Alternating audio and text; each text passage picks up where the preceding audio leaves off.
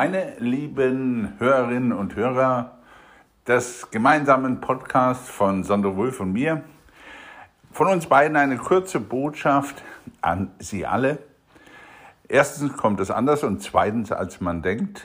Sandro und ich waren privat, persönlich, ähm, durch Krankheit von nahen Verwandten, beziehungsweise auch auf meiner Seite, ich hatte nochmal Urlaub, verhindert in der letzten Woche wie gewohnt uns zu äußern zu verschiedenen Themen und äh, seien Sie ganz versichert, uns bewegen zurzeit viele Themen. Interessant ist ja, wenn Sie so vieles auch durch Politik und Wirtschaft verfolgen, dass wir zwar Veränderungen predigen, aber Stillstand umsetzen. Ja, selbst äh, verfolgen Sie doch einfach ganz wertfrei die Ampel und die Gespräche darum und den Fortschritt. Und wenn Sie unseren, unser Bild vom ICE nehmen, dann könnte es ohne weiteres passieren, wenn dieser ICE nicht aufpasst, ähm, dass man einfach weiter auf bewährten Schienen fährt. Und man hat einfach bei dem Bild vergessen, man muss neue Schienen legen, man muss neue Strecken finden. Denn die alten und bewährten, wie man bis jetzt kritisiert hat, funktionieren nicht mehr. Und wenn Sie das einfach umsetzen auf die Wirtschaft, dann haben wir doch ähnliche Bilder. Natürlich waren wir sehr liberal, was Impfen und ähnliches angeht. Natürlich ist es eine persönliche Entscheidung. Aber trifft nicht inzwischen manchen Unternehmer der Schlag, wenn er daran denkt, wenn diese Welle, die jeder wusste, dass sie kommt, das ist so ähnlich zufällig wie der Herbst, der kommt und der Winter, äh, uns trifft und uns dann mit Mitarbeitern trifft, die vielleicht nicht geimpft sind. Und ist es denn so verwunderlich, und das werden Sie sicherlich meine Meinung teilen, dass das eine oder andere Bett einfach leer steht in den Krankenhäusern, weil das Personal fehlt. Natürlich haben wir rein theoretisch genug Intensivbetten, wenn wir rein theoretisch genug Pflegepersonal hätten. Also Sie sehen, spannende Zukunft und es wird wirklich Zeit, neue Schienen zu verlegen für den ICE, denn sonst könnte der eine oder andere ICE doch voll im Abstand auf den Prellburg treffen. Und dann ist es eine spannende Frage, wer ist stärker? In diesem Sinne, haben Sie ein wunderschönes Wochenende, haben Sie eine gute Zeit. Sie hören uns am Mittwoch gemeinsam wieder. Ähm, ich wünsche Sandro und seinem Papa gute Genesung, darum geht es nämlich vor allem, und Ihnen eine gute Zeit. Bis dahin, Ihr Ralf Wutze. Die Wirtschaft und insbesondere die Industrie schreit nach gesetzlichen Regelungen. Etwas, ähm, was man, denke ich, vor ja, nicht allzu vielen Jahren noch nur bedingt gesagt hätte, weil doch der Grundsatz immer der war, die Wirtschaft will doch relativ frei agieren und gesetzliche Regelungen sind selten Unterstützungen und eher Einschränkungen der Wirtschaft, gerade wenn es in Zusammenarbeit mit Mitarbeitern geht und um den ähm, ja manchmal auch vermeintlichen Schutz der Mitarbeiter. Ähm, was ist jetzt gerade so festzustellen? Ähm, insofern auch spannend. Ich habe ja letzte Woche auch in meinem arbeitsrechtlichen Podcast schon äh, zu der Frage 2G, 3G, Impfpflicht am Arbeitsplatz arbeitsrechtlich ausgeführt. Und in der darauf folgenden Woche, jetzt zurückliegenden Woche, ähm, überschlägt sich die Presse geradezu mit Statements vom Industriepräsidenten, von dem Bundesgeschäftsführer des Bundesverbandes Mittelständischer Wirtschaft, aber auch von dem Präsident der Bundesvereinigung der deutschen Arbeitgeberverbände. Und im Kontext verlangen alle zentral wirksame Maßnahmen und ähm, sie fordern die Politik auf, ähm, Regelungen zu schaffen, die es der Wirtschaft im Umgang mit den Mitarbeitern und bei den Hygienekonzepten zu erleichtern. Ähm, bei mir runzelt sich da so ein bisschen immer die Falte zwischen den Augen, die immer ausgeprägter wird, weil ich bin ein, ein Freund ähm, der äh, freiheitlichen liberalen Politik und äh, da sollte man der Wirtschaft freien Raum geben und die Wirtschaft muss dann auch die Verantwortung übernehmen. Und es ist doch nicht so, dass die Wirtschaft nicht in der Lage ist, entsprechende Hygienekonzepte zu stricken. Wenn man jetzt wieder nach staatlicher Regulierung schreit, und das finde ich wird besonders deutlich bei dem Industriepräsidenten, bei dem Herrn Russwurm, der wirklich ähm, kritisiert, dass insbesondere die Aufhebung der epidemischen Lage von nationaler Tragweite ein falsches Signal sei. Ähm, ja, was heißt das Aufhebung dieser epidemischen Lage von nationaler Tragweite? Das ist ja das, was im Infektionsschutzgesetz festgeschrieben wurde, Ordnung erlassen konnten, die uns in den vergangenen Monaten und Jahren doch so einige Einschränkungen gegeben haben.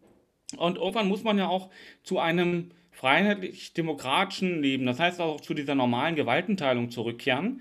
Ähm, und das bedeutet, dass man dann auch den Weg und die Trennung, was macht die Regierung, was macht das Parlament ähm, und was machen die Gerichte, dass man das dann auch wieder lebt. Und äh, das ist ja so ein Stück weit durch das Infektionsschutzgesetz und gerade durch diese Anordnung dieser epidemischen Lage von nationaler Tragweite verändert worden.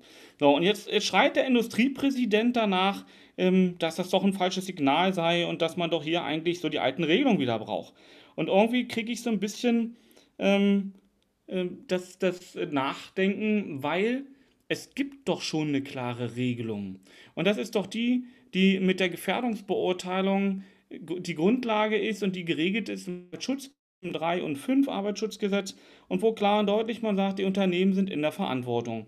Und da muss dann eben jedes Unternehmen für sich ganz konkret gucken, was muss denn bei ihnen getan werden. Ähm, ist 3G anordnbar? Ob das anordnbar ist oder nicht, habe ich auch schon in meinem arbeitsrechtlichen Podcast gesagt letzte Woche. Ähm, das will ich jetzt hier gar nicht wiederholen. Und eine Rechtssicherheit ist da. Und wenn dann zum Beispiel der Herr Markus Jäger, der Bundesgeschäftsführer des Bundesverbandes Mittelständischer Wirtschaft, äh, einen gesetzlich geregelten Abgabeanspruch oder einen Abfrageanspruch ähm, einfordert, dann ist es vielleicht das Einzige, was ich noch nachvollziehen kann.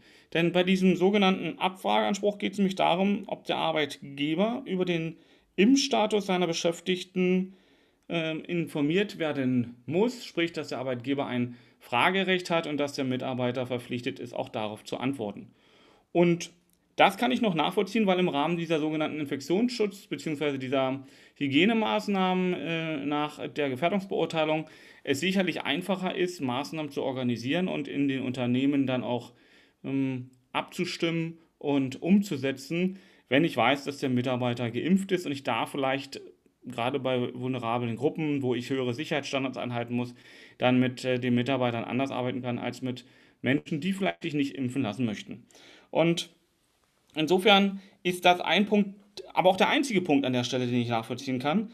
Alles andere, ähm, dass man hier wieder nach, äh, nach dem Lockdown schaut, dass man einen Lockdown, ähm, das kann ich nicht ganz so nachvollziehen, denn es wird so häufig betont, dass doch so viele Menschen geimpft worden sind, ja, und äh, mehrheitlich die Menschen geimpft worden sind und dass deswegen die, ähm, die Sicherheit doch auch stärker ist und dass die, die nicht geimpft sind, ähm, ja, dass das eher ein Risiko für die Menschen ist ähm, und nicht für die, die geimpft sind. Ähm, klar, da, da haben wir jetzt nicht so richtig klare wissenschaftliche Erkenntnisse, weil ja die Durchbrüche sich mehren, aber ich denke, das ist auch etwas ganz Normales. Das haben wir auch bei der Grippeschutzimpfung und anderen Impfungen gehabt. Das ist ein rein medizinisches Ding. Ähm, es ist aber kein Grund, jetzt an der Stelle eine Hexenjagd zu machen ähm, und nach dieser Impfpflicht zu rufen. Denn das macht gerade der Industriepräsident Herr Russwurm, denn der hat ja auch an anderer Stelle formuliert, ähm, sie wollen deswegen zentrale wirksame Maßnahmen und sie wollen auch die Impfpflicht, damit man wieder zu den alten Regeln, zu dem alten Leben zurückkommen kann. Ja? Also, was hat er gesagt? Zitat, so lassen sich Arbeitsabläufe wieder weitestgehend normalisieren, die Beschäftigten von belastenden Hygienevorgaben befreien und kreative Zusammenarbeit wird wieder uneingeschränkt möglich. Ja, hier ist jetzt genau das Problem. Wieder zurück in die Vergangenheit. Alte Abläufe, Kreativität geht nur, wenn wir alle in einem Raum sitzen. Homeoffice ist was Schlechtes, ne? Ähm, Herr, wie heißen Sie so schön? Herr Rust? Nee, Herr Rustwurm. Herr war der, der mit dem Flieger in, in äh, Moskau auf dem Roten Platz gelandet ist. Das war eine andere Nummer.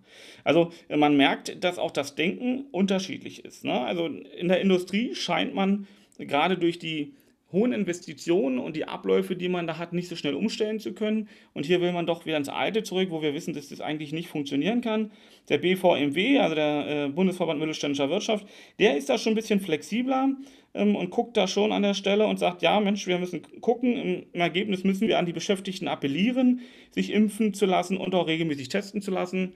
Naja, und hier kommen eben diese Unsicherheiten. Ne? Ab dem 25.11. endet diese Lage, diese endemische Lage von nationaler Tragweite. Und dann laufen eben viele dieser Regelungen aus. Und dann ist eben die Frage, muss der Arbeitgeber dann noch zweimal die Woche dem Mitarbeiter die Möglichkeit geben, dass er sich impfen lassen kann? Ähm, ja, die Frage aus meiner Sicht ist doch völlig falsch. Der Arbeitgeber muss doch vielmehr, der braucht doch vielmehr die Möglichkeit, dass er mindestens zweimal die Woche die Möglichkeit hat, dass sich der Arbeitnehmer im, äh, testen lassen muss. Ja? Äh, insofern, äh, auch das, dazu braucht er keine gesetzliche Regelung. Ja, auch das kann er mit der Gefährdungsbeurteilung für jede Abteilung, für jede entsprechenden Arbeitsschritte und dort betroffene Mitarbeiter kann er das ganz konkret regeln und wenn das notwendig ist, dann kann er es auch festlegen. Verhältnismäßigkeitsabwägung, da brauchen wir keine neuen Gesetze, das ist alles schon da. Man muss nur das, was wir haben, leben. Das ist so manchmal wie im Strafrecht. Ne? Äh, da werden Menschen getötet, ähm, dann gehen die mit drei Jahren ähm, dann aus dem Gerichtssaal raus und alle sagen, die Gesetze müssen härter werden. Nee, der hätte vorher schon lebenslänglich bekommen können, aber man hat die Strafe eben nicht gegeben und dafür gibt es dann Gründe auch nicht. Hm. Also das ist ein Punkt, der mich ja wahnsinnig gerade mitnimmt äh, und auch zur Diskussion anregt. Ähm, spannend, wie seht ihr das? Ähm, habt ihr Verständnis dafür? Würdet ihr lieber wieder einschränkende Maßnahmen haben? Ähm, wie läuft das bei euch im Unternehmen? Äh, übernimmt das Unternehmen die Verantwortung und nimmt euch als Mitarbeiter mit? Fragen über Fragen?